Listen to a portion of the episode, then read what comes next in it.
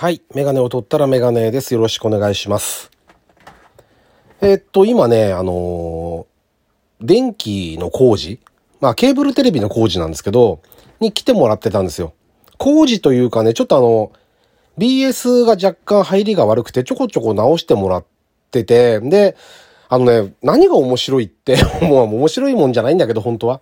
何が面白いって、その、修理を、まあ、お願いしますよね。ケーブルテレビの会社に。で、そうすると、業者さんが来てくれて見てくれるんですよ。で、うんと、それでも良くなかった場合、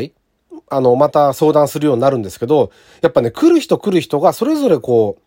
う、なんて言うんだろう、パソコン、インターネット関係が得意だったり、あの、配線、工事関係が得意だったりとか、いろいろこうタイプが分かれてて、同じこと、要はその、ブロックノイズを BS のなくしたいとかっていう目標は同じなんですけど、やり方がやっぱ違うんですよね。みんなそれぞれなんか、あの、こうしたらいいんじゃないか、ああしたらいいんじゃないかっていう、こう、自分のやり方の中での、その、最終着地点みたいなものを持ってて、で、そういう風にやっていくんですよ。だから、ちょ、ちょっと言うことが変わるんですよね、ちょいちょい。だけど、それがね、聞いてて面白いんですよね。で、なんかだんだんだんだんゴールに近づいてるような気がするんですよ。結果的には。みんな言ってることがそれぞれ微妙に違うんだけど、あのーまだここはできるんじゃないかとか、いや、その考えじゃなくてこっちの方がいいと思いますとかって言うんですよね。で、最終的には今日、なんか壁に穴を開けるとかって話にまでなってましたね。あのーでもそれはしたくないんでっていうのは言ってましたけどね。まあ僕は別に、それで本当に全部ね、テレビが完全によ良くなるんだったら別にいいっちゃいいんですけど、配線一本通す穴ぐらい。別にどってことないんですけど、あの、そういうところも考えて、なるべくその、それをしない方法で、どうもね、なんかね、会社からの指示ではそうしてくれって来てたらしいんですけど、お客さん聞いてますかって言うから聞いてないですねって言ったら、じゃあ、聞いてないんだったら事前にやるのやめましょうって言ってましたね。いや別に構わないですけど言ったけど、いやそういう問題じゃないみたいですね。やっぱりそれもやその工事やる方の。で、またね、今日来たのがね、ベテランと若い人なんですよ。で、若い人って言っても多分30前後かな。結婚指輪してましたけど、で、ベテランの方50過ぎぐらいの人。で、このね、若い方の人が面白い。その人がね、なんかね、現場をどっちかというとその人が回してるような感じ。で、あの、ベテランの人は工事、あの、機械の方を見る感じで、そういうあの、僕と話した内容とかを、あの、タブレットに打ち込んで、で、本社というか本部とやり取りするとか、そういう、うんと、事務仕事みたいなものをメインでやってました。ただ、すっごい詳しくて電波状況がどうだとかっていうのは、だから、なんて言うんだろう。うん、工事屋さんというよりはエンジニアに近いような人でしたね。で、そのね、人が何が面白いって、だから終始タメ口なんですよね。最初来た時に、なんでこの人自分にタメ口なんだろうなって思うようなぐらい、ちょっとびっくりしちゃうぐらい。で、なんでだろうなって、あ、これはもしかしたら若い人から見たら、よく若い子がおじいちゃんとかおばあちゃんに、あの、タメ口聞くのあるじゃないですか。病院とかでも。あの、看護師の方とかもそうだけど。あれは距離感の取り方とか、そういう多分テクニックだと思うんですけど、そうだよね、おばあちゃん、何々さんそうだよね、みたいな、やるじゃないですか。で、別に見てて全然不快じゃないし。で、そういう感じ、おじいちゃんなんじゃ思われてんじゃないかってちょっと思ったんですよね。見てて。でも、そうじゃなくてね、その人は徹底してて、その相棒のおじさんいるじゃないですか、ベテランの人。その人もでも仕事できそうな感じの人でしたけど、ちょっと話したら、あのーなんて言うんだろう、その人にも、何々、何々、つってちょっと、あの、これ見てくれるって言うと、わかったとかって言うんですよね。で、画面乱れないとかベテランの人が言うと、はい、ないよとかって言うんですよ。大丈夫なのかなって思ってドキドキしちゃうんですけど、今あんななんですか現場？僕はちょっとよくわかんないんですけど、そういうの。あの、少なくとも自分の周りではあの温度感ではないんで、あの、彼がそういう人なのか、よくわかんないですけどね。ただね、不思議と不愉快な感じがしない。まあ、僕が丸くなったのもあるんでしょうけどね。昔だったらもうちょっと気にしたかもしれないですね。うん。今はでも、なんかだんだんだんだんそういうのがなくなってって、だからいいんじゃないかな、別にって。うん、あの、思いました。だからあの、帰りに二人にあの、栄養ドリンクみたいなやつを 渡して一本ずつ。いや、大した仕事はしてないのにいいですよ、とかって言ってくれたんだけど、でも、あの、なんかね、面白かったんですよ、それが、見てて。やっぱり人間面白いなと思うんですよね。だから、いろんな作業の人が来て一生懸命うちの家のために、こう、やってくれてるのを見て感謝ですよね。僕ができないことを、こう、まあ、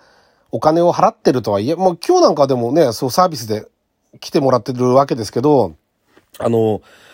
なんとかこの、このうちのテレビを、あの、も、もっとより快適に見えるようにしようっていうのを、いろんな人がね、入 れ替わり立ち替わり、いろんなことを、インターネットもそうだけど、ちょっと Wi-Fi が弱いんですなんて言うと、また入れ替わり立ち替わり来てくれて、一生懸命やってくれるの、本当になんか感謝の気持ちしかないですよね。ありがたいなーって、あの、思います。みんなで一生懸命その力を、力と知恵を出し合ってくれるところが。だからあの、多分これで良くな な、ならない気がするんで、ずっとこうなんで BS に関しては。ずっとじゃないですけどね、たまになんですけど、チラチラチラチラブロックノイズが入る時があって、だから、まあ治ってればいいなと思いますけど、多分治んないんじゃないかなと思ってますね。たらまた相談して、どうするか。あの、別に文句言うつもりはないから、また考え、考えましょうって感じですかね。はい。というわけで、えっと、第290回ですね。ラジオにメガネ始めたいと思います。よろしくお願いします。はい。でですね、この間バリウム飲んできたんですよ。あの、ツイッターとかでもちょっと書いたんですけど、で、あのね、今回ちょっと驚いたというか、やり方が変わっちゃったんですよ、結構。で、今までは、その僕がやってる、まあ、あの、いわゆる、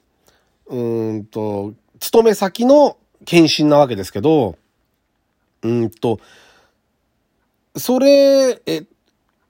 バリウムが嫌な人は、自分で人間ドックに行くっていうこともでできるんですよ。それをやってる人もいるんですけど、バリウムはあんま意味がないっていう人もいて、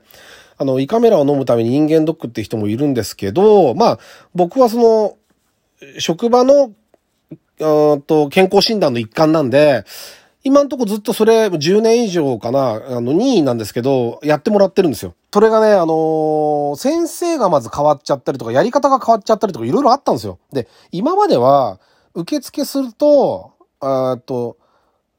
体、今朝の体、まあ、コロナ前から体温ぐらい見たと思うんですけど、あと問診票を追ってって、どんな薬飲んでるとか、今日の体調はどうですかとか、そういうのをこう、軽くお話しして、で、座って待つと呼ばれて、あ、呼ばれる前にあれか、先に着替えるんですよね。あの、紙でできたワンピースみたいなやつに。で、着替えて、で、椅子で待ってて、で、順番が来て前の人が終わりそうになると、発泡剤飲んで、で、すぐ呼ばれて中に入って、いつもの先生でのタイミングでやるっていう感じだったんですけど、今回はね、その、まず始まる前に、うんと、ビデオを見ててくれって言われて、その、ど、始まる前はどういうふうに受けるべきかとか、その、検査を受けた後にどんなことが起きるとか、なんか、いろんなこうね、ひたすら見せられるんですよ。あれがまた不安になるんですけど、いろいろ、情報量が多すぎて。で、こういう検査をしますよって、まあ、いつもやってるやつだからわかるんですけど、見せてくれるんですよ。こんな感じでやります。ガタ、バタバタバタバタ中で動くんですけど、中というかその板の台の上で動くんですけど、で、それをやってるビデオを見せられて、で、そっから名前呼ばれて、で、着替えて、また待って、同じ会場でやってるんだけど、出入り口を変えられちゃったりとか、あとパーテーションで区切って女性もいるんですよね。だから、僕な、要はパン1でワンピース着てるじゃないですか。着てるじゃないですかとか着てるんですけど、嫌なんですよね、女性いるの。向こうも嫌だと嫌だと思うけど、こっちも嫌なんですよ。正直言って。だから、なんかね、で、先生変わって、すごく丁寧で優しい先生なんですよ。もっと若、若くなっちゃったんだけど、若返っちゃったんですけど、あのー、前はね、ダンディーなおじさんだったんですよね。で、もうその人で10年ぐらいやってんじゃないですか。10年以上検査してるから、もう慣れちゃってて、もう合わないんですよ、タイミングとかが。だから、あのね、レントゲン、やったことある人はわかるかもしれないし、機械が、まあ同じかわかんないですけど、僕が言ってるところのは、ピーって音がして、カシャって撮るんですよ。で、あのー、その、今までの先生は、その抜群にその間合いが上手くて、はい、息吐いて、止めてください、カシャッぐらいのタイミング。だから、止めてくださいって言ってる時にもピーって言ってるんです、機械は。で、止めてください、カシャッっていくから、ふって止めて、カシャッってすぐ息できるんですけど、今回の人は、息止めてください。息吐いてくださいって吐いて、止めてくださいって止めてからピーカシャなんですよ。それが耐えられないですよ。なんでかっていうと、右向いたり左向いたり、それが結構激しいんですよ、動きが。その人、なお、余計激しいんですよ、いつもの人より。はい右向いて、はい左向いて、要はお腹の中でこう、バリウムを動かしてるんですよね。で右向いて、左向いて、はいもう一回右向いて、はい起きて、はい正面、はい吐いて、止めてって言ったらもうハーハーしてるから止められないんです。そっからピーカシャって多分コンマ何秒なんですけど、吸って止まってなら耐えられますよ。吐いて止まっては耐えられないんですよね。